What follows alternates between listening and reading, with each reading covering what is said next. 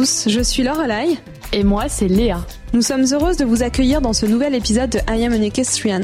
Dans ce podcast, nous échangeons avec des professionnels de la filière équestre autour de discussions longues pour découvrir leur parcours, leur histoire et comprendre comment ces personnes inspirantes ont réussi à transformer leur passion en métier.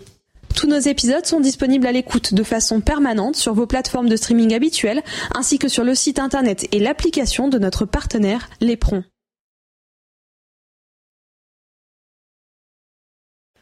Ara du Plessis, c'est la destination que nous avons choisie en mai dernier. Sur recommandation de plusieurs personnes de nos entourages, nous sommes partis à la rencontre d'André et Annick Chenu. Des cracks, le summum des éleveurs, le top du top. Il paraît qu'on ne pouvait pas faire mieux. Bonnes élèves, nous avons écouté et nous nous sommes rendus en Normandie pour discuter tous les quatre de leur parcours respectif de comment ils ont réussi à faire naître quelques-uns des meilleurs chevaux du monde, à l'instar de Paddock du Plessis, pour ne citer que lui, jusqu'à la rencontre avec l'incontournable Orient Express, ou encore la collaboration avec Alexis de Roubaix. Nous avons balayé, non sans un peu de nostalgie, quelques-unes des grandes étapes de leur vie. Et quel plaisir de pouvoir échanger sur les évolutions du sport et de l'élevage avec ces personnalités qui ont su traverser les époques et toujours se renouveler pour continuer à faire naître des chevaux d'exception. J'espère sincèrement que cet épisode vous plaira et que, comme nous, vous aurez l'occasion de découvrir et d'apprécier ces personnalités de l'ombre. Notre partenaire cette semaine est la société Thermo Horse. Installée dans le Calvados, en plein cœur du pays du cheval et à quelques kilomètres seulement du haras du Plessis, cette entreprise est spécialisée en thermographie équine. Alors, la thermographie équine, c'est l'utilisation de l'imagerie thermique infrarouge qui permet de visualiser les différentes variations de température sur le corps du cheval et qui met ainsi en évidence les défauts de symétrie thermique qui traduisent les pathologies naissantes ou avérées, comme des tendinites par exemple. Cette technique localise toutes les signatures thermiques anormales dans le but de veiller à l'intégrité physique et au bien-être du cheval. Pour vous donner un exemple, une zone de chaleur sera évocatrice d'inflammation, à l'inverse, une zone plus froide sera également révélatrice de dysfonctionnement. S'il est non invasif, rapide et sûr, l'examen thermographique peut également être réalisé en toutes circonstances et il pourra facilement intégrer un programme de prévention ou de suivi d'une pathologie identifiée. D'ailleurs, ThermoHorse travaille en collaboration avec les vétérinaires et autres professionnels de santé équine comme les ostéopathes, les masseurs physio ou encore les maréchaux ferrants. À l'origine de la société, le cavalier est passionné de chevaux Amaury Lirio.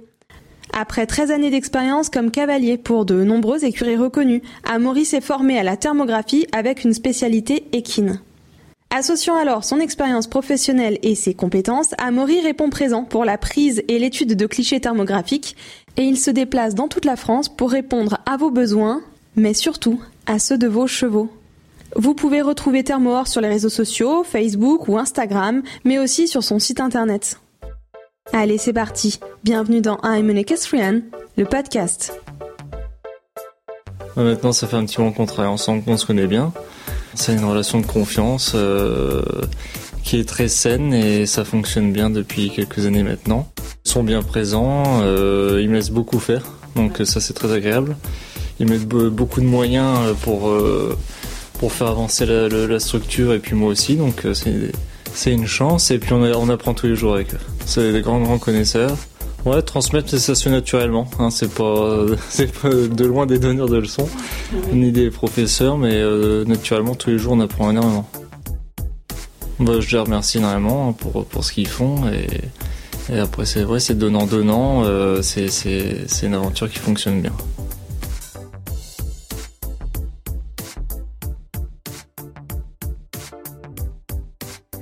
Bonjour Annick et bonjour André. Merci beaucoup d'accepter de nous accueillir chez vous. On est ici donc au sein du Haras du Plessis que vous avez fondé, c'est en Normandie. Et vous avez accepté de répondre à nos questions, euh, non sans négociation. L'ambition de Ayman Ekestrian que vous ne connaissiez pas, c'est de partir à la rencontre des personnes et des grands acteurs euh, des sports équestres, donc les personnes qui font vivre notre sport et vous en faites partie. On aime beaucoup aller rencontrer les personnalités de l'ombre et c'est ce que vous nous aviez dit au départ quand on vous a sollicité pour cette euh, interview que vous vous aimiez travailler dans l'ombre. Donc ça tombe bien. On a déjà interviewé des grooms, on a interviewé des propriétaires, des éleveurs, des cavaliers évidemment, des personnes du staff fédéral et on avait déjà reçu euh, des propriétaires. Donc vous, vous êtes un petit peu euh, l'hybride de tout ça. Vous êtes éleveur, vous êtes propriétaire. Euh, on va en parler. Vous avez fondé le haras du Plessis. Depuis que vous avez accepté notre invitation, pour faire cet épisode, on a parlé un petit peu autour de nous et euh, à chaque fois qu'on a mentionné cette euh, interview avec monsieur et madame Chenu, on s'est vu répondre ah bah Annick et André Chenu, c'est ce qui se fait de mieux. Le summum, si je dois citer euh, Michel Martineau que j'ai rencontré hier, et puis Léa avait rencontré Frédéric Delforge la semaine dernière qui lui a dit que vous étiez des cracks. Vous êtes connus pour plusieurs aspects de vos vies professionnelles respectives. À l'origine, vous êtes donc des cavaliers tous les deux. Vous avez monté à haut niveau. D'ailleurs, euh, aujourd'hui, André, vous êtes encore en tenue. C'est comme ça que, que vous nous avez rencontrés dans la cour. Vous vous êtes lancé dans la construction de, de l'élevage qui est aujourd'hui euh, connu et reconnu, l'élevage du Plessis. Vous avez découvert, acheté un cheval plutôt très singulier, Orient Express. Euh, vous avez fait naître un certain Paddock du Plessis et vous avez euh, acquis il y a quelques années aussi Timon d'Or euh, pour le cavalier Alexis de Roubaix avec qui vous travaillez depuis. et puis le cheval a été revendu ensuite. C'est une très très longue introduction. En même temps, c'est presque un peu trop synthétique pour parler de tout ce que vous avez fait. Maintenant, je vais vous laisser la parole, vous proposer cet espace pour nous parler de vous. C'est vraiment de ça dont on a envie de parler aujourd'hui. Et si vous êtes d'accord, est-ce que vous pourriez commencer par revenir sur les principales étapes de vos vies professionnelles? Est-ce que vous pourriez nous dire comment, à quel moment vous avez fait la rencontre du cheval? Quel a été le chemin qui vous a mené jusqu'à la création du haras tel qu'il est aujourd'hui? Alors moi je ne sais pas si je vais si c'est André qui veut prendre la parole. Comme vous voulez. Alors moi j'ai fait l'école du pain, du haras du pain pendant 5 ans où j'ai appris à monter à cheval. Service militaire en Allemagne. Après je suis allé en stage un an chez Hubert Parot, à Arbonne. Ça, c'est la vie antérieure. Ah, c'est la vie, oui. Après, j'ai tenu un, centre équestre à Saint-Sever, côté de, Vire, pendant six ans. Et, pendant cette période-là, j'ai monté en concours complet au niveau, parce que j'ai terminé deuxième du championnat de France de complet à Vitel à l'époque où c'était les 28 km, hein. plus comme maintenant où il y a 4008. Euh, hein, euh, c'était les routiers, le stiple et tout. Et ensuite, euh, j'ai arrêté le complet.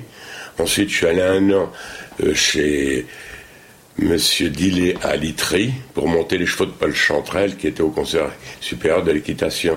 Et je suis resté un an, où j'ai monté au niveau là. Et après, euh, ben, j'ai acheté ici. J'ai euh, J'ai. Oui, enfin, nous avons acheté ici. On n'était pas mariés encore. Non, c'est vrai. Et puis on a développé l'élevage et on a, en 82. et on a commencé le, concours, le concours. Voilà, les débuts ont été quand même euh, ben, comme pour tout le monde, un petit peu, un petit peu chaotique, quoi, parce que c'était se lancer dans une grande, quand même une grande aventure, d'acheter ce haras. Comme on était tous les deux euh, passionnés et on regardait dans le même sens, en fait, donc euh, je pense que c'était, c'est ça qui nous a quand même beaucoup apporté peut-être à cette époque-là, c'était quand même plus facile que maintenant de, de, s'implanter, de, de s'installer. Je pense que c'était plus facile. Mais ça n'empêche qu'on n'a pas, on a passé quand même des, des moments euh, bah, quand même compliqués où il fallait, il fallait vraiment vouloir.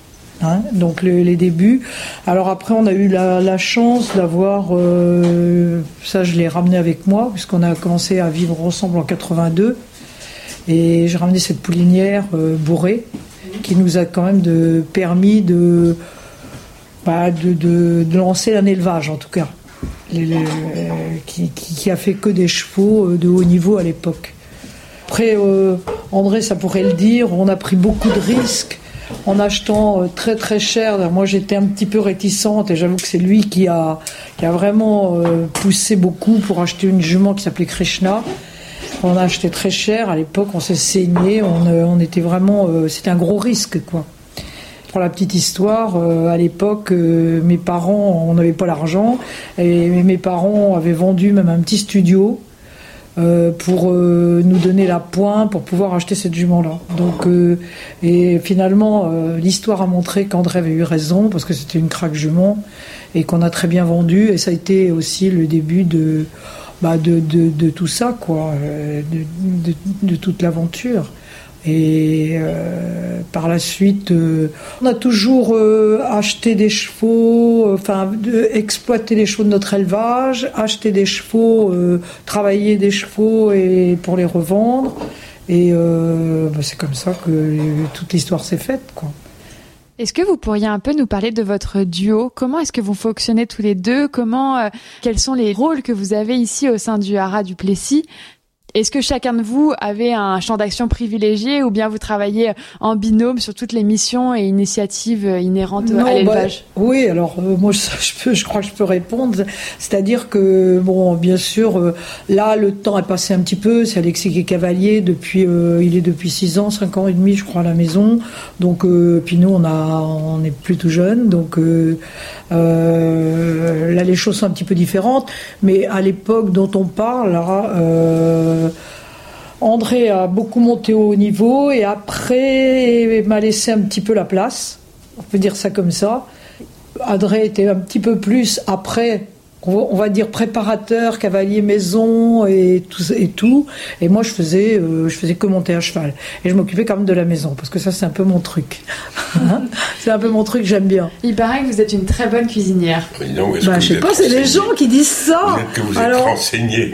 Évidemment. Et eh, vous êtes bien renseigné. Hein. Vous êtes drôlement bien renseigné. c'est vrai, c'est vrai. Ouais, je crois, je crois que c'est vrai. Ça, c'est bien, bien manger. Ça, c'est une chose que j'aime bien, que j'aime bien faire et, et ça me coûte pas du tout, au contraire une très bonne cuisinière et euh, Michel Martineau m'a dit hier que vous étiez une talentueuse pilote aussi. Bon alors ça je sais pas, ça je le dirais pas. On va dire que j'étais en tout cas une gagneuse. Ça c'est sûr, parce que j'ai beaucoup gagné. Enfin, on va dire que j'étais une compétitrice. C'est plus ça. André euh, dressait les chevaux à la maison, plus, enfin les refermer un petit peu. Et moi, je, je déroulais un petit en piste et euh, j'aimais bien, j'adorais ça. Quoi. Vous êtes très complémentaires en somme. Ben voilà, on va dire ça. C'est ça, du coup, la recette du succès? Ben, on va dire que ça fait partie. Oui. je pense aussi. Oui.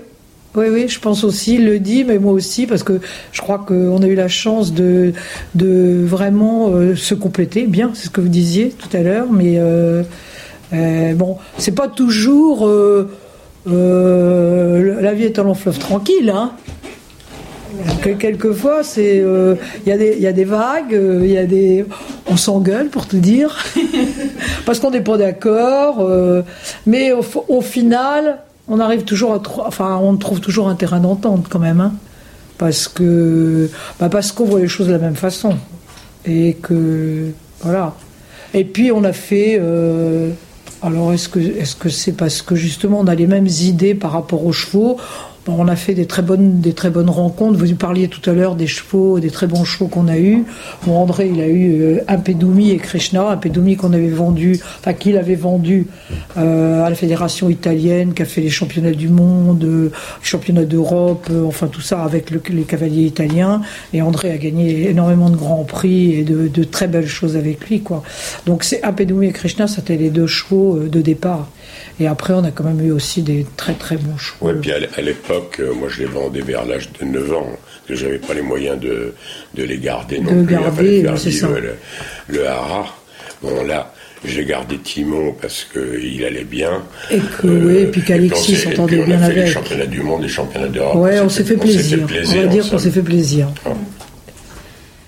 On va reparler de tout ça. On a préparé quelques questions à ce sujet-là, mais d'abord, j'aimerais rebondir sur le fait que donc vous étiez euh, cavalière, vous aussi, vous avez monté à, haut niveau. Vous connaissez donc parfaitement l'ensemble des composantes du sport.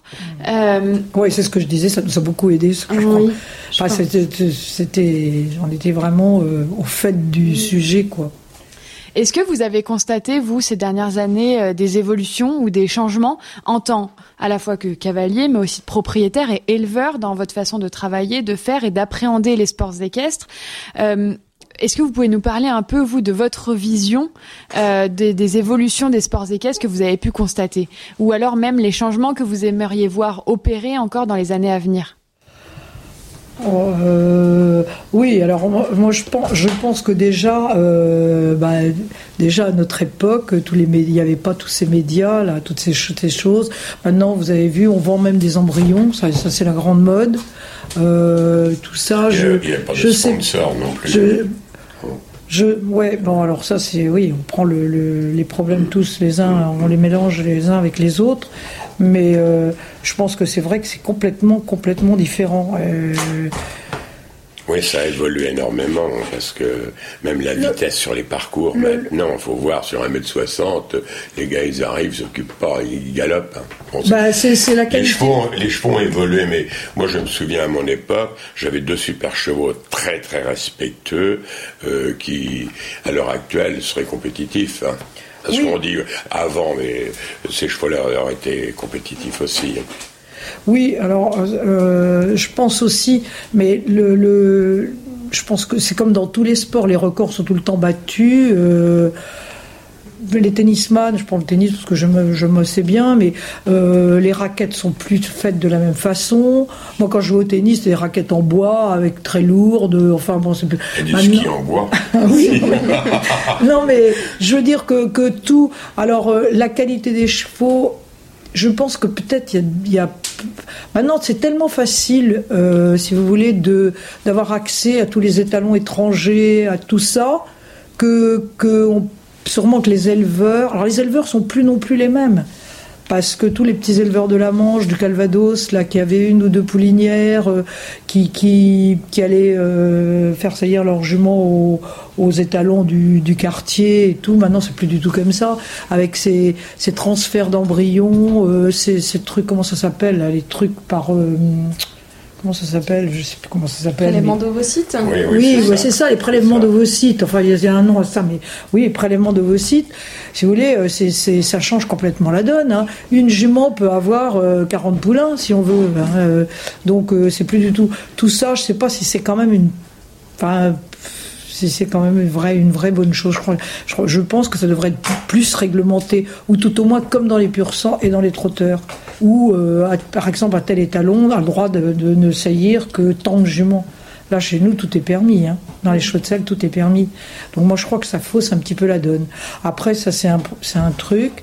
Maintenant, je pense que par rapport à la, au sport, vraiment, je pense que quand même, ça a beaucoup évolué, ah dans, la, dans la vitesse dans la fragilité du matériel. Donc il faut vraiment... Est-ce que c'est aussi une bonne chose enfin, Je pense qu'on est obligé, parce que sinon, euh, vous mettez un parcours à 145 euh, dans le coin, il va, si, si c'est un parcours normal, avec des fiches normales, et des barres, euh, pas des, eh ben, il va y avoir, il y a 60 partants, il va y avoir 35 sans faute. Donc, de plus en plus, les chefs de piste sont obligés de mettre des, des difficultés techniques oui, puis les chevaux sont plus travaillés. Oui, les, chevaux sont aussi plus travaillés. Ils montaient pas tous les jours, ils allaient en liberté, euh, ils étaient moins travaillés, moins dressés que maintenant. Maintenant, c'est vraiment. Bah, maintenant, il faut, que les, il faut vraiment que, que les chevaux soient. vraiment en ordre soient très en ordre et que en même temps en même temps que relâchés mais très en ordre très présent et très à l'écoute quoi il y, a de plus en plus de, de bons chevaux quand même mais les bons chevaux sortent des bons élevages, mais souvent les cracks sortent de rien. Eh bien justement, je voudrais parler de ça avec vous. Ça tombe bien. Vous avez fait naître des cracks. Vous avez fait naître euh, Paddock Duplessis, qu'on a vu évoluer au meilleur niveau avec Timothée. Vous avez fait naître Aldo Duplessis, le fils d'Orient Express, qui est monté par Alexis maintenant, qui est là, qui est très prometteur. Euh, très récemment aussi Grabuge Duplessis, dans lequel vous Ah non, Grabuge, c'est pas moi.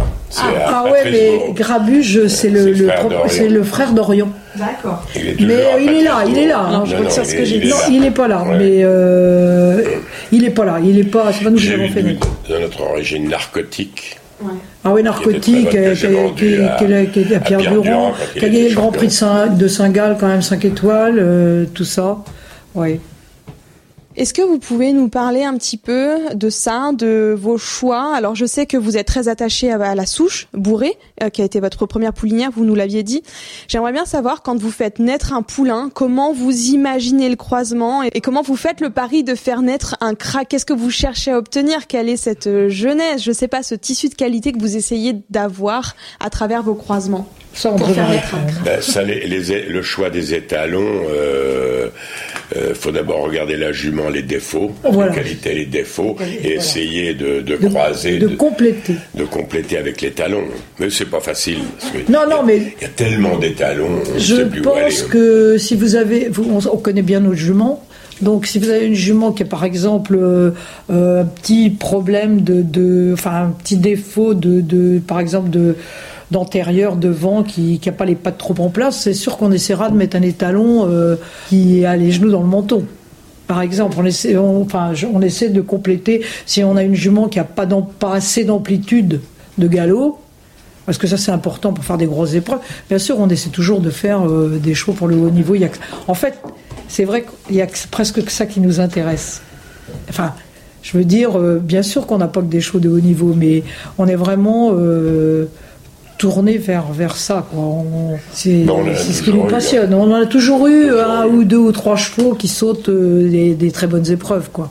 Et donc c'est ça pour nous, c'est le c'est ce qui nous attire, ce qui nous plaît. Et en parlant de haut niveau, il y en a une de success story, c'est évidemment celle de Orient Express. C'est un cheval que vous avez acheté euh, très tôt. Et puis, bah, on va pas raconter d'histoire, hein, tout le monde la connaît, mais Oui. j'aimerais bien que vous puissiez vous revenir avec vos mots et votre ressenti sur ce cheval-là. À quel moment est-ce que vous l'avez vu, vous l'avez détecté, comment, et puis ce que vous en retirez aujourd'hui, hein, finalement? Alors ce cheval-là, euh, il est né chez Patrice euh, Bourreau dans, dans la Manche. et C'est un éleveur avec qui je travaille depuis plus de 30 ans. Oh, c'est un ami, me- c'est quelqu'un de confiance. ici à trois ans pour sauter, voir, parce que souvent, on, il On m'en fait un donne- petit peu de triage. il m'en donne la moitié, il me dit qu'est-ce que t'en penses, est-ce qu'il faut vendre ou garder? Et donc, lui, il est arrivé, je l'ai gardé huit jours, on l'a testé. Euh, J'ai dit, je crois qu'il a quelque chose quand même, le cheval, je crois que c'est un petit crack. Oui, on l'a vu tout de suite. Et donc on l'a travaillé, on- donc je l'ai gardé. Moi, il m'en a donné 33% à lui éviter de payer la pension. Donc on a, on a fait tous les cycles classiques, 4 ans, 5 ans, 6 ans. Il a gagné la finale des 6 ans, euh, 7 ans. Et jusqu'à 9, 9 ans, je crois que je l'ai vendu parce que j'avais un cavalier qui à l'époque montait correctement, mais fallait qu'il change de cavalier pour aller au- au-dessus. Donc euh, il a fait du 2 étoiles avec Jonathan Tirard et puis après je l'ai vendu euh, À côté, à, mes, à voisins toujours- à côté. Il y a On l'a toujours su, c'était un cheval hors norme. hein. C'était un oui, oui, non, c'était un cheval hors Un norme. crack. Et on était très contents de le vendre à nos voisins. Des Orient Express, euh, bon, on pourrait en citer d'autres, mais vous en avez acheté aussi hein, beaucoup des très bons chevaux. Vous les avez détectés. C'est pas Oui. forcément des chevaux que vous avez fait naître. Comment vous faites pour détecter ces chevaux-là et autant de bons chevaux? Est-ce que vous avez, euh, j'en sais rien, une recette euh, d'après euh, nos sources On en parlait encore. Vous avez quand même un regard expert très avisé et une propension à dénicher les cracks? Faut le coup de chance aussi. Hein. Donc, Faut le coup de chance. hein. C'est peut-être le coup, le, ouais, c'est le coup de bol. Vous avez beaucoup de chance. Ouais, on a- je- J'ai monté aussi une très très bonne jument qui s'appelait Intrépide du Vallon, qui était fantastique. Non, mais c'est le coup Très de bol. très bonne jument. Euh, le coup de bol. Non, Non, non, non. t'exagères. Là, t'es trop modeste. T'es trop modeste. Le coup de bol, non. Moi, ce que j'aime bien quand comment- je vois un cheval, c'est un cheval qui avait du, ga- du galop et du respect. Ouais, je crois que la principale chose, la principale chose, c'est le respect. Euh, il faut pas que les barres descendent des taquets. Moi, quand j'ai acheté Timon, début d'année de 6 ans, il était à Deauville. Et le lendemain matin, il était ici. On l'a acheté, visite veto. Hop. Oui, on l'a acheté très vite, parce qu'on voyait quand même que- Terminé. Bon, je pensais Cheval. pas qu'il allait faire ça. hein. Mais je voyais qu'il avait des gros moyens. Mais le premier mois, c'était au mois de fin mars. Moi qui l'ai monté le premier mois, il sortait pas trop de la cour, le cheval. Demi-tour en il était jamais sorti. euh, pas tout pratique au départ. Oui, c'est vrai qu'au Et, départ, et en plus, c'est un cheval qui avait été vu à Saint-Lô, puisqu'il tournait à Saint-Lô à 4 ans, 5 ans. Euh, beaucoup de gens l'ont, l'ont vu. Oh, ouais, ouais. Puis, euh, et trois mois après, on gagnait la finale des 6 ans. Et l'année suivante, si le cavalier tombe pas sur le dernier obstacle, il gagne la finale des 7 ans aussi. Oui, c'était Et puis là, c'est c'est aussi parti. le crack cheval, et puis là c'est parti, et puis après Alex est arrivé, et puis voilà, ça, ça. Non, mais il y a le travail du cheval. Et, Ouais, il y a un travail du- au quotidien. Et Il puis y a un le, le quotidien. gérer, gérer aussi le- les compétitions et pas en faire d'autres non plus. hein. Il vous a fait vivre pas mal d'émotions quand même, ce cheval. Ça, je dois dire qu'on a des souvenirs qui sont gravés Ah, bah là, oui. là Ah, ouais. euh, dans la tête. hein. Ah ouais, oui, oui, oui, c'était, c'était franchement des bons, très bons moments. euh, pff, C'était formidable. Le Grand Prix de Dinard, notamment. euh, Incroyable. ah, vous y étiez, non? Moi, j'y j'y étais pas, mais on l'a vu et c'était vraiment incroyable. C'était formidable, vraiment. En tant que propriétaire, qu'éleveur, que cavalier aussi, comment est-ce que vous vivez ces émotions-là quand vous voyez votre cheval en piste évoluer, euh, gagner, etc. Comment est-ce que vous parvenez aussi à prendre du recul euh, sur ces moments-là? Alors moi je veux dire c'est que on est quand même assez. Moi alors je, je dois dire que euh, j'ai fait du concours, j'étais compétitrice et tout, et j'étais assez sereine en piste. Enfin j'arrivais à mettre dans ma bulle. Par contre, quand je suis au bord de la piste, je ne parle pas des épreuves à 1m35, hein, mais je parle de quand euh, Alexis rentre en piste pour le Grand Prix, les Grands Prix, les, les épreuves un peu importantes. Là, euh, c'est, je suis fébrile hein, quand même. Là, euh, même André va pas le dire, mais toi aussi quand même. Hein. Si, si. Ouais, non, ça va. Oh. Non, non, c'est au, à Trion, au championnat du monde. Parce que le cheval avait fait que 3, 4, 5 étoiles. Il avait bien été à Genève. Mais quand on est arrivé, parce que ça s'est décidé assez rapidement, euh, trois semaines avant, parce que Garda vient là, et il y avait Alexis assis là, Annick là et moi en face. Et hum, Garda me dit, bon ben, qu'est-ce que vous faites? Annick dit, non, non, non, non, non, on va aller casser le cheval là-bas, non, non, pas question. Alexis, je dis, alors et toi? Il était assis entre deux chaises, 55 Alexis, il ans. J'ai dit, allez hop, on y va. Je l'ai rappelé le lendemain, j'ai dit, on, on y va. Vous n'avez pas de regrets aujourd'hui? Non, bah, Oh, bah non, non, non, non, c'était quand J'ai vraiment- vu la hauteur des barres, j'ai dit, et surtout la finale, euh, j'ai dit, est-ce que le cheval est capable de sauter? Ouais, c'est vrai. Ces barres-là. C'est vrai que c'est bon, euh, C'est un, c'est un autre sport. hein. Oui, c'est un autre sport. C'est Faut aller sur la piste parce que moi j'avais déjà, on était euh, il y a longtemps parce que c'était, je me souviens, c'était le, les Jeux Olympiques de Barcelone. On était allé en tant que spectateur parce qu'on avait un ami euh, Jean-Pierre Villot là à côté qui avait un cheval, un espagnol. euh, Gaetano Martinez di Hierro, si je me souviens bien, qui faisait. Il nous dit Oh, viens, venez avec moi. Et on avait vu les jeux des tribunes. À l'époque, il y avait Milton, il y avait tous ces grands chevaux-là. J'avais trouvé que c'était très difficile, mais j'avais pas pu descendre sur la piste. Et en fait, euh, là, c'est quand on va reconnaître la piste à pied, marcher la piste, qu'on se rend compte que c'est franchement un autre sport. C'est, vraiment les jeux, c'est, énorme, difficile, c'est, compliqué. Mais bon, justement, c'est, tout ça qui, qui fait que la concentration est au maximum et que l'émotion aussi, hein, parce que En novembre 2019, vous prenez la décision et faites le choix de vendre euh, Timon d'Or. Euh, vous vous en êtes jamais caché, hein, d'ailleurs. Vous le saviez Non, que ce vrai, cheval oui, allait, c'était- oui, oui, oui. allait partir. Bah, carrément. Bah oui, oui, oui, oui. C'est quand même notre vie. à la, à la limite, de- à la limite, hein, j'avais tardé, tardé, j'avais des offres et j'avais tardé, tardé. Je voulais faire le champ encore le championnat d'Europe, j'avais tardé un peu. Il avait euh, 12 ans. Fin, de- fin d'année de 12 ans, j'ai dit il est, il est limite Ouais. parce qu'après euh, ça plonge. Oui, puis nous on vit quand même euh, Ouais, c'est notre avec métier, ça, hein. quoi. C'est notre métier, hein. donc euh, il y a un moment, il faut faire la part des choses, quoi. Et ju- justement, on le sait, quand, pour pouvoir pérenniser une carrière de haut niveau, il faut, euh, pour un cavalier ou un propriétaire, faire ces choix-là.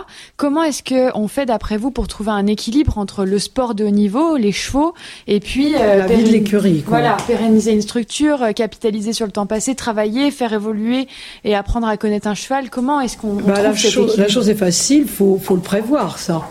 faut le prévoir, donc il faut avoir des chevaux derrière qui, qui qu'on pense capables de faire ce niveau-là. Ce qui n'est pas évident parce que Non. on a une très bonne jument tout de suite. On a aussi une très bonne jument de 9 ans, mais elle n'a pas Une paddock, là, qui est très Une paddock du Plessis qui est, très, je pense, très très bonne.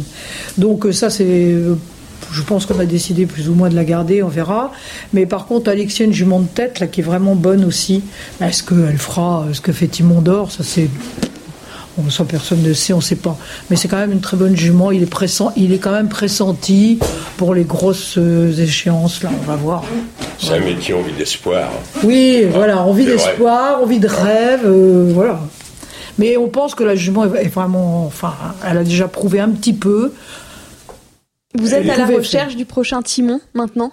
Mais j'ai cette jument-là. Bah, on a cette jument-là, Elle est née ici en plus.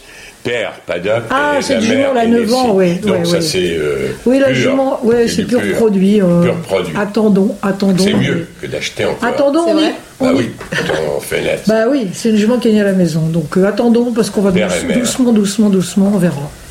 Alors je me posais deux questions, je ne sais pas laquelle je vais poser en premier. Si ma, la première question ce serait pourquoi avoir choisi Alexis, pourquoi avoir entamé cette collaboration, pourquoi lui?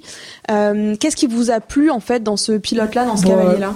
Alors moi je Bah, au dire. départ. Non mais moi je vais je vais dire parce Oui. que en fait oui parce que euh, euh, on avait un cavalier qui s'appelait Teddy Tellier qui a, qui a monté Timon un petit peu à 6 ans à 7 ans et euh, voulait s'en aller pour s'installer.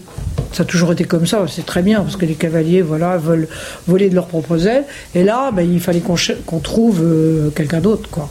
Et là à ce moment-là euh, Alexis avait décidé est resté 5-6 mois chez les écarts puis il voulait pas rester et il était venu me trouver à Saint, au concours de Saint-Lô en me disant euh, voilà. Donc moi je le connaissais pas un petit peu plus qu'André, André pas trop, l'avait pas trop vu monter, je me suis renseigné. J'ai regardé un petit peu des parcours, je me suis renseigné et on a eu que quand même que des très bons renseignements sur lui. Après, il, a, il avait fait quand même des épreuves, déjà des bonnes épreuves, mais pas, pas du tout à ce niveau-là. Et puis, euh, ça a débuté comme ça, quoi. Mais c'était pas prévu. C'était pas, prévu qu'il monte euh, comme ça en gamme. En... Et puis, ça s'est trouvé comme ça. Il, a, il, a, il, est, il montait bien, mais il a fait que progresser. Et puis, euh, voilà. Je me demandais aussi, est-ce que vous pourriez nous raconter un peu le parcours classique d'un cheval chez vous euh, Ok, il est né ou alors vous l'achetez jeune, en tout cas il est yearling. Qu'est-ce qui se passe entre ces années de 4, 5, 6 jusqu'à ce qu'il atteigne son meilleur niveau en fait?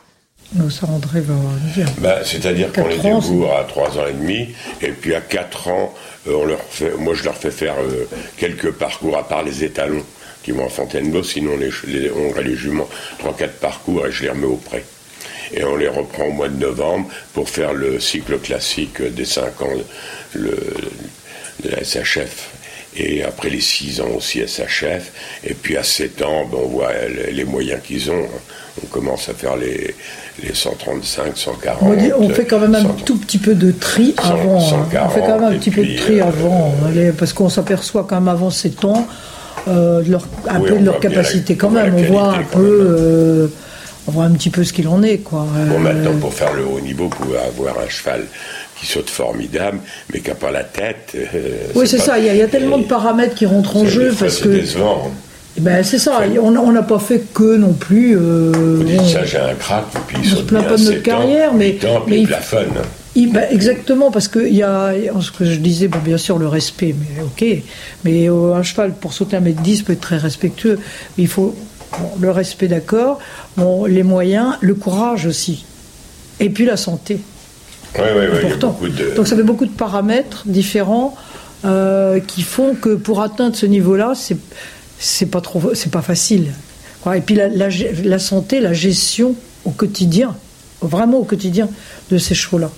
Parce qu'on a vu, je pense que, je pense quand même qu'il y a, qu'il y a beaucoup de, enfin beaucoup, je sais pas, j'exagère, mais il y a quand même des bons chevaux, enfin qui ont des capacités intrinsèques qui loupent le- leur carrière.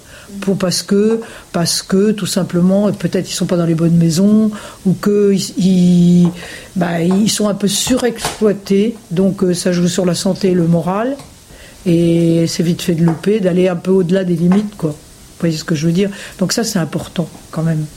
Et euh, c'est- aussi là-dessus que je pense qu'on s'est bien complété, parce que on a chacun, moi je suis pas tout le temps là maintenant, moi j'ai plus trop envie de monter, enfin plus trop envie de monter, disons que j'ai un peu mal partout, mais je- euh, les choses je les connais bien et je les revois et je lui dis, euh, je- c'est là qu'on quelquefois s'engueule un peu.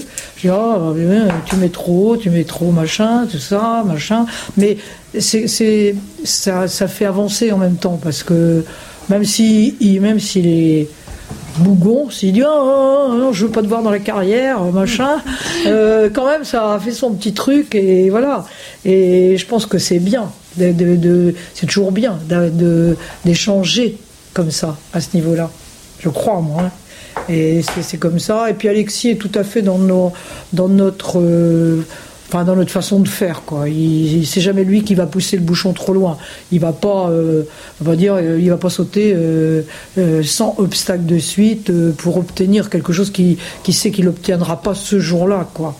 Je pense que c'est ça aussi qui fait que qui fait qu'on peut arriver à amener un cheval à un certain niveau. Mais bon, après, il y a aussi, comme disait André, il faut quand même une certaine chance ou plein de trucs. Vous êtes euh, des gens très discrets, vous aimez rester dans l'ombre, vous avez un rôle hein, finalement de, l'ombre hein, en tant que propriétaire et pourtant vous faites, vous êtes peut-être la partie des, personnalités qui font le plus avancer notre sport parce que sans vous, il n'y a pas de chevaux, il n'y a pas de sport. Les propriétaires, j'entends. Oui, les propriétaires, oui, oui. Comment, euh, d'après vous, est-ce que vous pensez que ce statut de propriétaire est assez bien valorisé aujourd'hui et suffisamment attractif en France? Comment faire, d'après vous, pour mieux mettre en avant euh, les propriétaires et, Dites-moi. Et alors là, je crois qu'il faudrait interviewer notre voisine Emmanuelle Perrompette. Parce que là, je pense qu'elle elle saurait mieux vous répondre. Mais c'est vrai que je trouve que euh, bon, euh, des gens comme, comme, comme eux là en face, et comme euh, même les maigrés, nous, moi j'ai pu le constater aussi quand on a été dans ces gros concours là, je trouve que les propriétaires ils sont vraiment pas du tout considérés.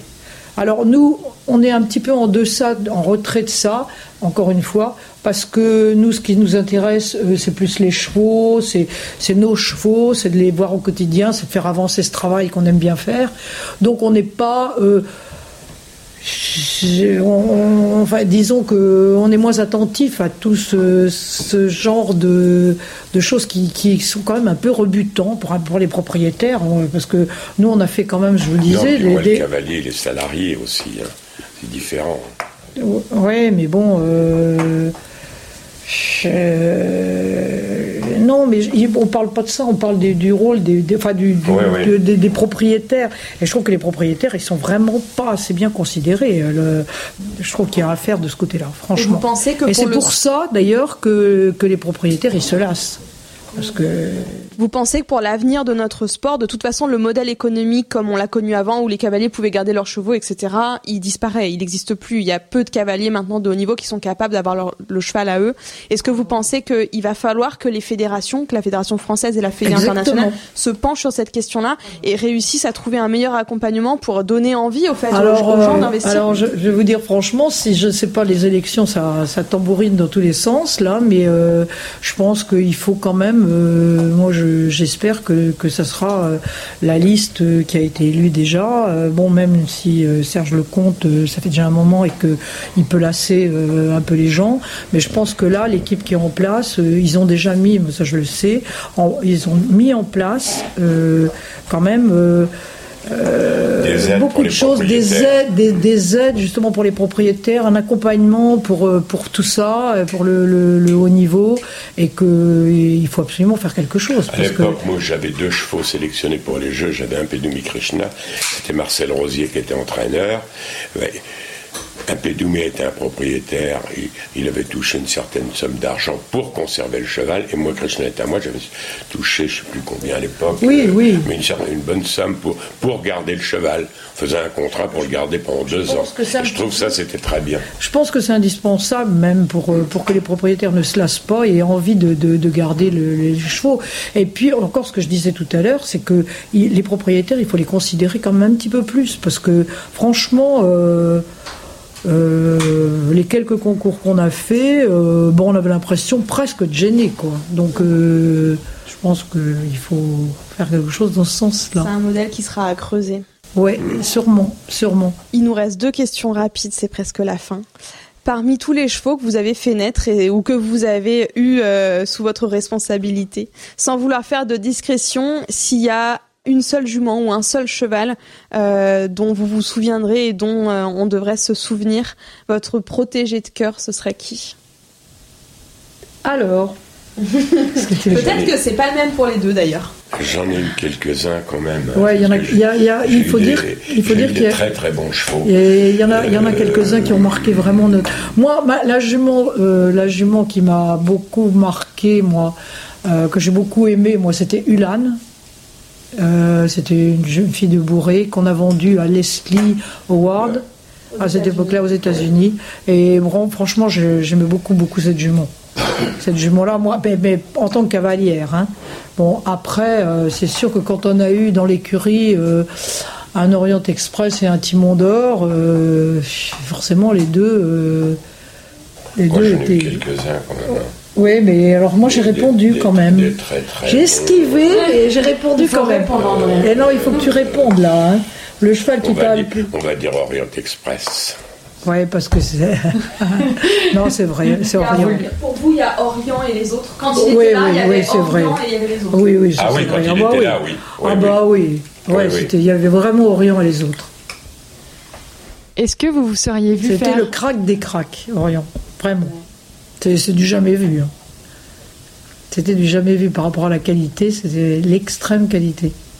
Est-ce que vous vous seriez vu faire autre chose de, votre vie? Non, Pas du tout. non. Vous, vous n'êtes jamais lassé de, de, de cette passion des chevaux? Euh, Et heureusement qu'on est tous les deux pareils, parce que sinon ça aurait jamais pu aller. hein. On s'est divorcé depuis longtemps. Ah oui, ah oui, c'est impossible. Et qu'est-ce qu'on peut vous souhaiter pour la suite alors, Alors moi j'ai quand même quelques, j'ai quand même quelques, il y a, il y a pas mal de choses qui m'intéressent quand même. Si si.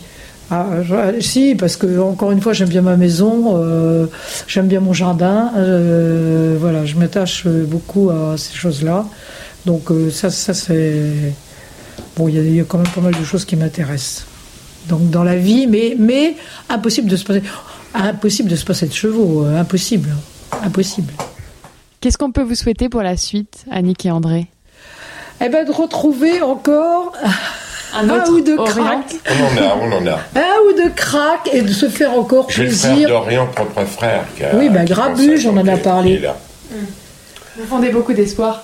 Ouais, En puis j'ai Carmen du Plessis. Oui, oui, oui. La, la, la, est la, très, la 9 ans qu'on a est très, formidable. très, et... très, très bonne.